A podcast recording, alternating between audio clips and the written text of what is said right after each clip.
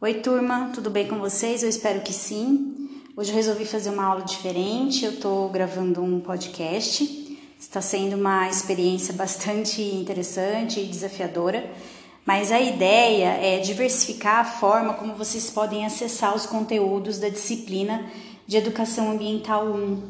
Então, eu espero que vocês gostem dessa experiência. Há mais ou menos umas três semanas, nós estamos trabalhando com os temas educação ambiental crítica e educação ambiental como prática libertadora mais recentemente. Eu pedi a vocês que assistissem o curta-metragem Ilha das Flores, do Celso Furtado, de 1989, e o documentário Amanhã, é um documentário francês de 2015, e na sequência pedi que vocês fizessem duas experiências de aprendizagem. A primeira delas, a elaboração de um pequeno texto crítico sobre o Ilha das Flores, e a segunda, a participação em um fórum interativo respondendo uh, questões sobre o documentário é, The Man, amanhã. Eu já fiz a leitura de todos os textos e de todas as respostas do fórum, turma e quero dizer que gostei bastante das reflexões que foram colocadas ali. É, primeiro, não desprezando todo o conhecimento que vocês já adquiriram, né, até esse momento na faculdade, tanto sobre é, educação, ética ambiental, quanto sobre outras áreas. E eu acho que isso deu muito fundamento para que vocês pudessem refletir criticamente sobre todas as questões que, uh, por meio de abordagens diferentes, são uh, postas em, em, em, discussão tanto no Ilha das Flores quanto no documentário Amanhã. Então, o que, que eu vou fazer agora? Eu vou fazer alguma, vou fazer uma contextualização é, sobre as questões é, ambientais que são discutidas nesses, nessas duas obras e depois vou falar um pouquinho sobre a relação disso com uma educação ambiental é, como a prática de libertação dos indivíduos.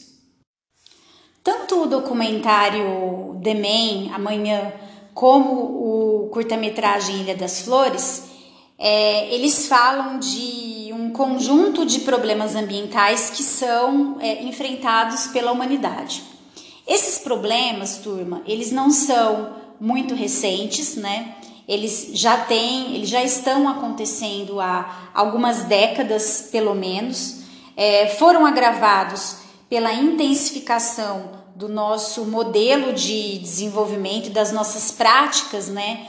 Bastante é, degradadoras e predatórias, mas uh, são problemas que têm diferentes causas e diferentes naturezas e que é, de forma interrelacionada estão nos levando, ou melhor, nos levaram ao que a gente conhece hoje como crise civilizatória, tá? Então, problemas que poderiam, uh, ambientais que teriam causa, por exemplo, na quantidade de pessoas que existem no planeta, né, que geram, uh, o que gera um consumo excessivo, né, dos recursos naturais, que nós sabemos não são capazes de se repor uh, na natureza, no meio ambiente com a mesma velocidade Problemas que também uh, têm a ver com a atitude, o comportamento de todas as pessoas.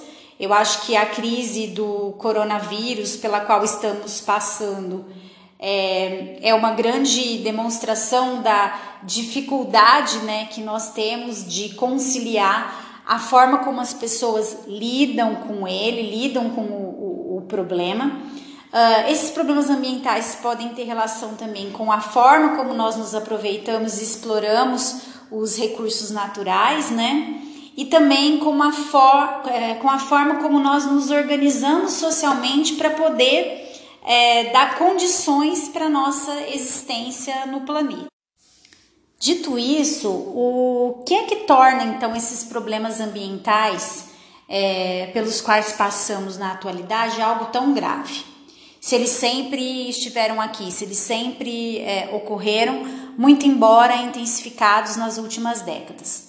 O que há de novo nessa questão é que a dimensão, a extensão e a gravidade da degradação ambiental uh, que nós observamos atualmente no planeta e na sociedade é muito maior, tá?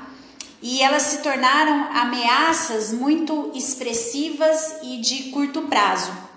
Então, se no século passado, no século retrasado, a velocidade, a extensão, a gravidade da degradação, a dimensão dessa degradação era mais lenta, era mais concentrada, hoje é um pouco diferente. Ela é mais difusa e ocorre numa velocidade muito maior em comparação à capacidade ainda que tecnológica que nós temos de é, recuperar tudo aquilo que foi é, degradado, tá, turma? E aí nós temos, em virtude disso, uma série de evidências, né, de que uh, o nível de degradação é, dos recursos naturais no planeta Terra se tornou é, insustentável. Então, as catástrofes naturais, posso citar como exemplo, a escassez de recursos naturais, é, processos de muito intensos, né?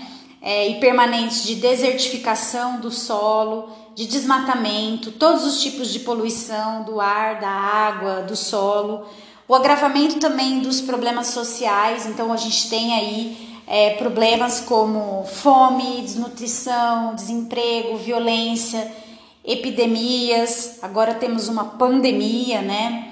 o aumento da temperatura uh, do clima do planeta, né? Então, são as, as, as mudanças climáticas e também um aumento da concentração de poder e de riqueza na mão, uh, nas mãos de poucas pessoas em detrimento da grande maioria que uh, habita o planeta, tá?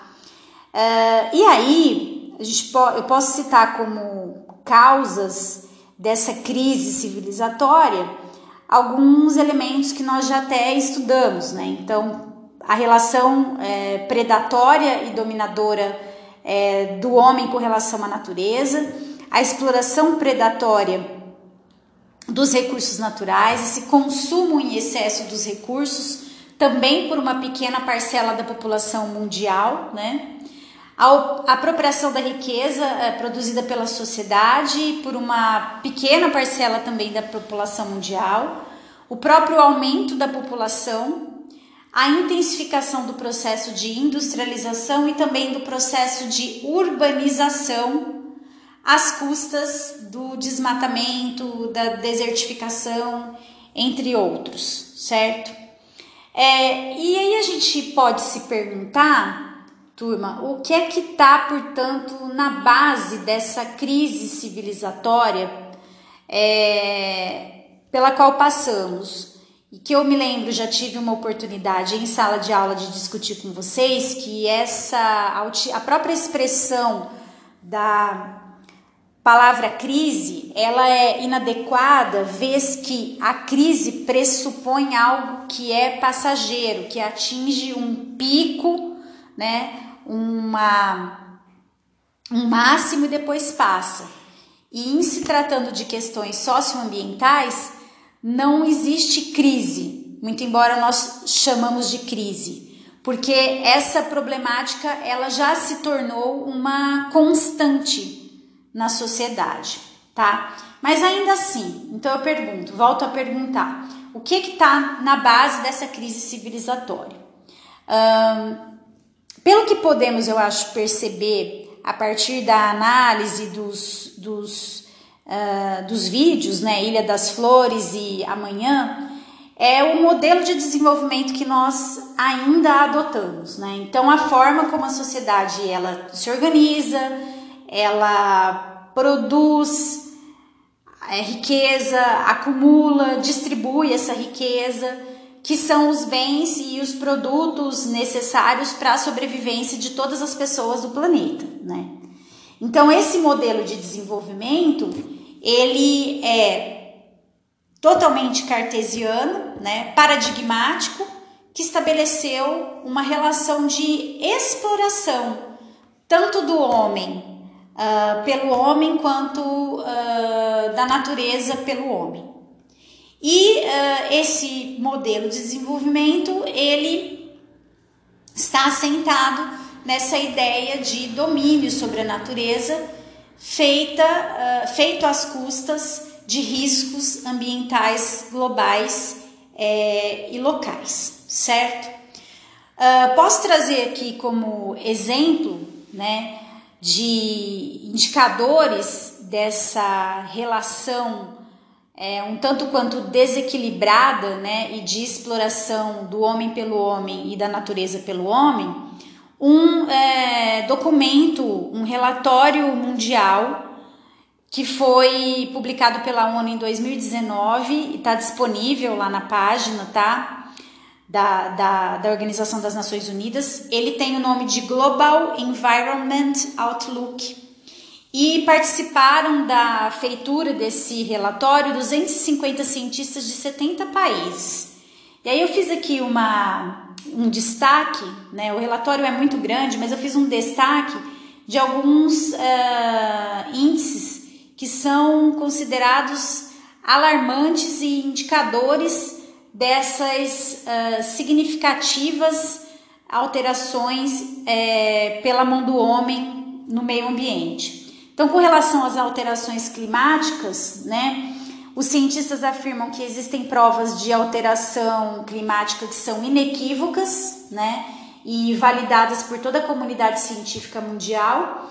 E na última década registraram-se oito dos dez pontos dos dez anos mais quentes desde que os registros, né, as medições começaram a ser feitas. Então, na última década, nós tivemos oito picos mais uh, elevados né, de, de, de temperatura uh, dos 10 anos mais quentes medidos até hoje. Com relação à biodiversidade, o relatório afirma que está acontecendo uma extinção importante de espécies né, no planeta, comprometendo a integridade eh, e a capacidade da Terra de satisfazer as, as necessidades de todos os seres viventes, não só os seres humanos.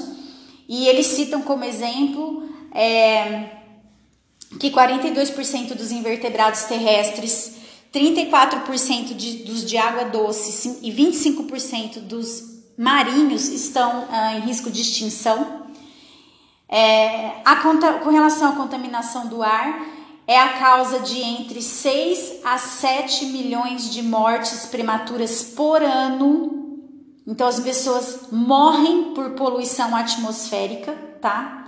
que atinge especialmente as pessoas mais velhas, as pessoas mais novas, como crianças, né? Os mais doentes e também os mais pobres.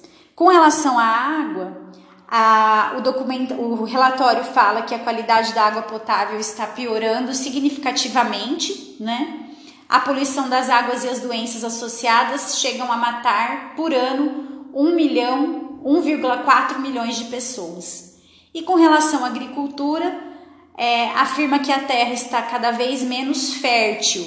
Então, 29% das terras estão degradadas, lugares onde se tornou muito difícil cultivar, e as projeções é, de que em 2050 4 milhões de pessoas viverão em zonas desertificadas e atualmente 33% da comida que se é produzida no mundo ela é desperdiçada. Quer dizer que é um terço da comida desperdiçada, turma.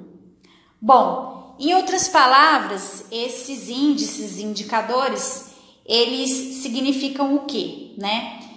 É, que a forma como a sociedade promoveu o desenvolvimento, produziu conhecimento e fez ciência, né? desenvolveu tecnologias, acumulou riqueza, gerou um mau desenvolvimento, que é um desenvolvimento, portanto, predatório, explorador, penoso, desigual, injusto, tanto para o próprio homem quanto para a natureza, o meio ambiente, né? E aí, turma, nós chegamos àqueles fundamentos que são formadores do chamado paradigma dominante, que é o paradigma cartesiano, né? Onde nós temos aí uma visão reducionista de ciências, do mundo, da natureza, através da fragmentação, uma concepção mecanicista da natureza, né? Uma confiança ilimitada na ciência e na tecnologia como resolvedores de todos os problemas do mundo.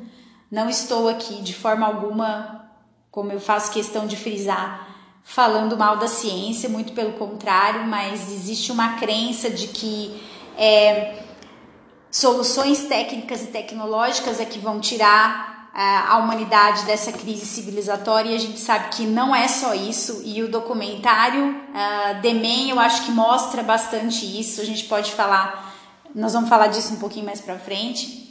E é a chamada filosofia do progresso, né, que só é entendido como o acúmulo de bens materiais e, e, e o avanço científico e tecnológico. Então, progresso é igual a acúmulo de bens e avanço científico e tecnológico. E a gente sabe que não é isso. É igual, por exemplo, associar a qualidade de vida a é, padrão de consumo. Nós estamos vendo durante essa crise do coronavírus que, não obstante a importância da economia para poder fazer com que as pessoas uh, possam se sustentar, a verdade é que a nossa vida social está muito organizada em razão do consumo, né, turma? Então a gente precisa também ter um olhar um pouco mais crítico, reflexivo para essa questão, né?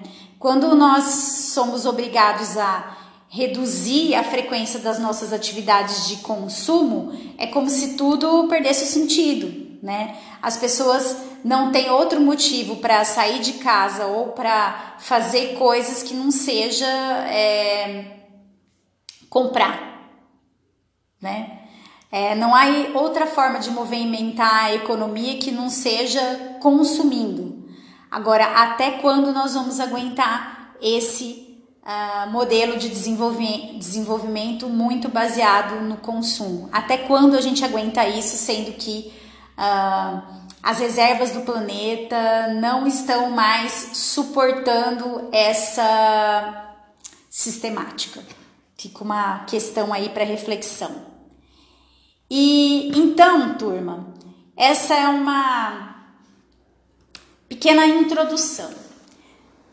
Desse ponto em diante, é importante começar a pensar em qual a relação de tudo isso com a educação, tá?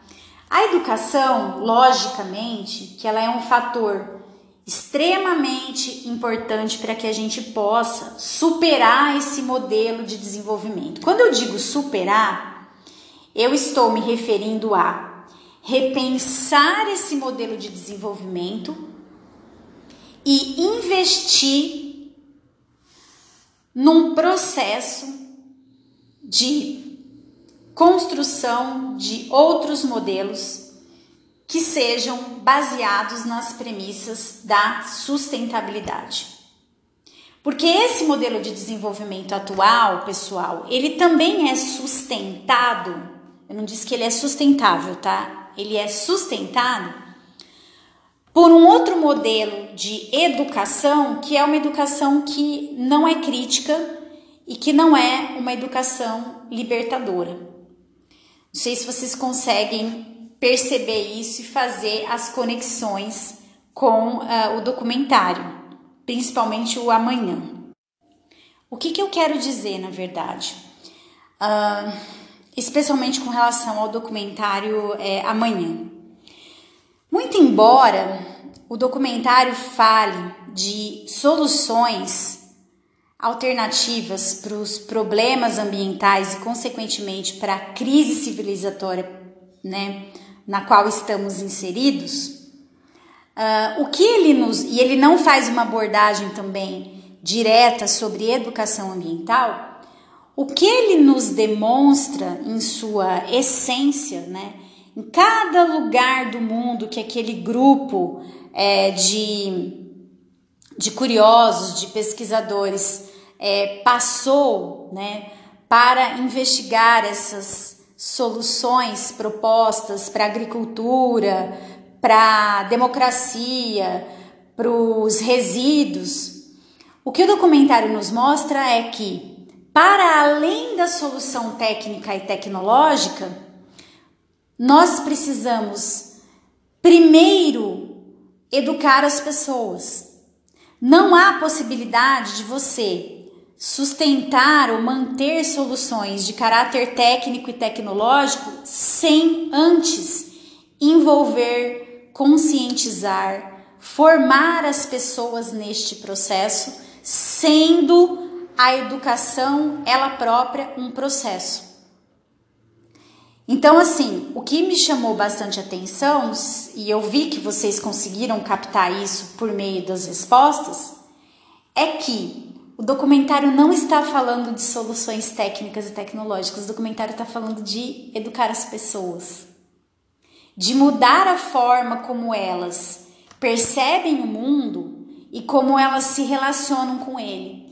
E aí é a partir desta mudança que tem que ser crítica, que tem que ser libertadora, através de processos educacionais, é que se promove a mudança do mundo.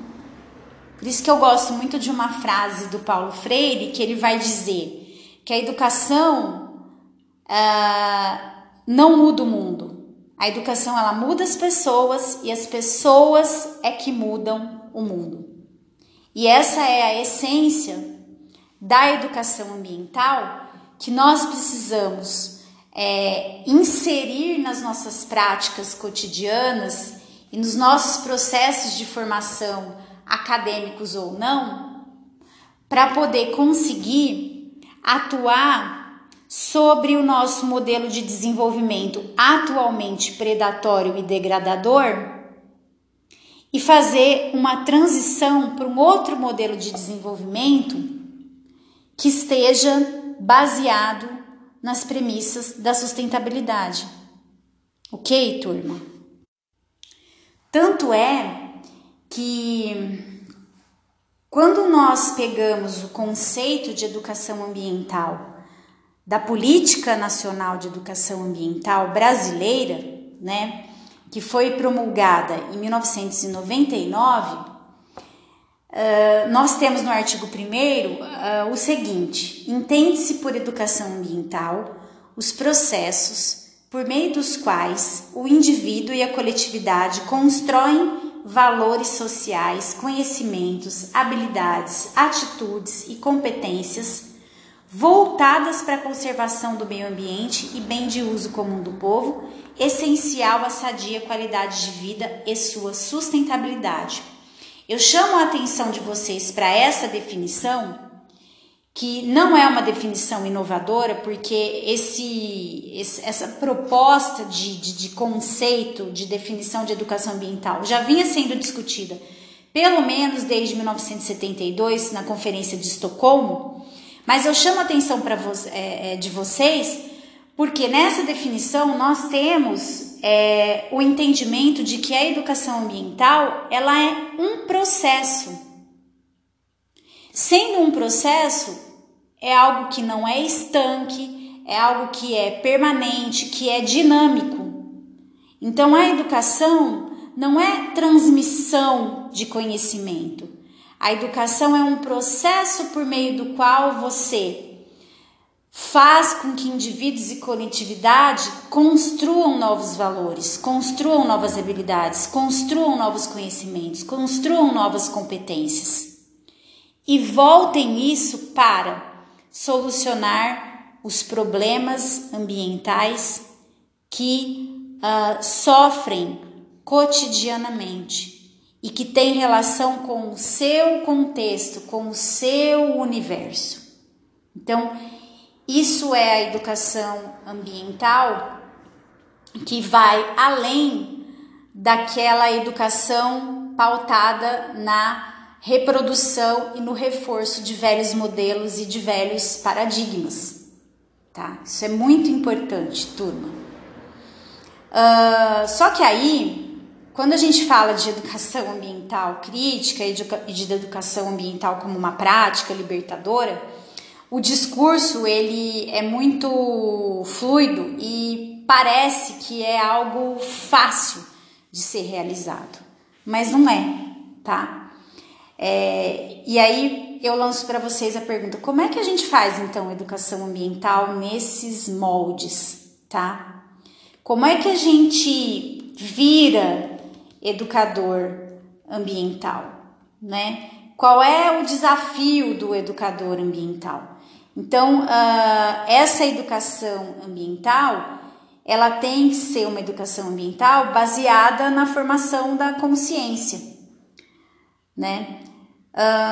Só que é uma consciência em que o indivíduo ele se desloca daquela posição de é, mero observador da realidade, porque você pode é, observar a realidade e se tornar consciente né, de que determinado comportamento, determinada prática, determinado modelo de desenvolvimento não é o melhor, não é o adequado, ou ele é insustentável.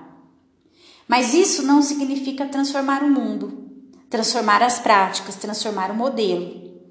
Então, é, o indivíduo e a coletividade eles saem desse desse papel, desse lugar de é, mero espectador, ainda que consciente, para o indivíduo que é sujeito da transformação. Ele é consciente, mas ele também é o sujeito da transformação, tá? Porque aí a gente consegue romper com essa visão bastante ingênua, tanto da relação homem-meio ambiente, quanto das práticas de educação ambiental, tá? É, então eu digo aqui que é, o educador ambiental ele tem